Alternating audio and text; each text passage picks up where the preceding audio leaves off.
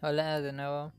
Les habla su servidor Roberto y hoy les vengo a hablar de un tema en el que he pensado un poco bastante. Y es sobre que el perfeccionismo no siempre tiene que estar en todas partes. Ser perfeccionista es algo muy bueno, ya que siempre se trata de buscar lo mejor de lo mejor.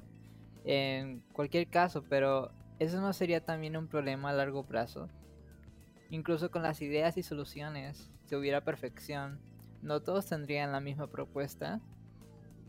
Es algo súper raro porque en la búsqueda de diferentes ideas incitaría una imperfección, pero se llegaría a un logro grupal en el que resultaría en una mejor idea y en la que creo que promoverían otros tipos de valores como el trabajo en equipo, la tolerancia y una mejora continua, que aunque no sea perfecta, es vital para nosotros. Tan solo imagínense, si hubiera perfección absoluta, ¿acaso todo el mundo hablaría el mismo idioma? ¿Acaso habría tantas distintas variedades de platillos? ¿O solo nos quedaríamos con el mejor de cada uno? Y si hubiera perfección, todos sabrían hacer todo y no necesitaríamos de las demás personas porque nosotros seríamos capaces de hacer las cosas sin los demás.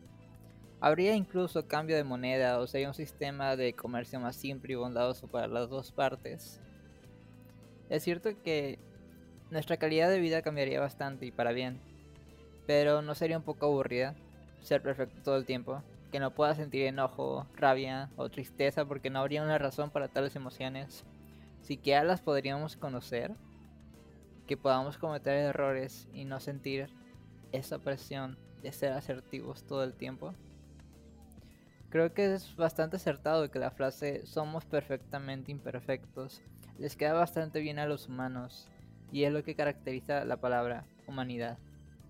Como dijo un día Miguel Ángel Villarpinto, es el capital humano y no el capital material la principal fuente de riqueza del hombre. Muchas gracias por escuchar y espero verlos en el siguiente episodio. Hasta luego.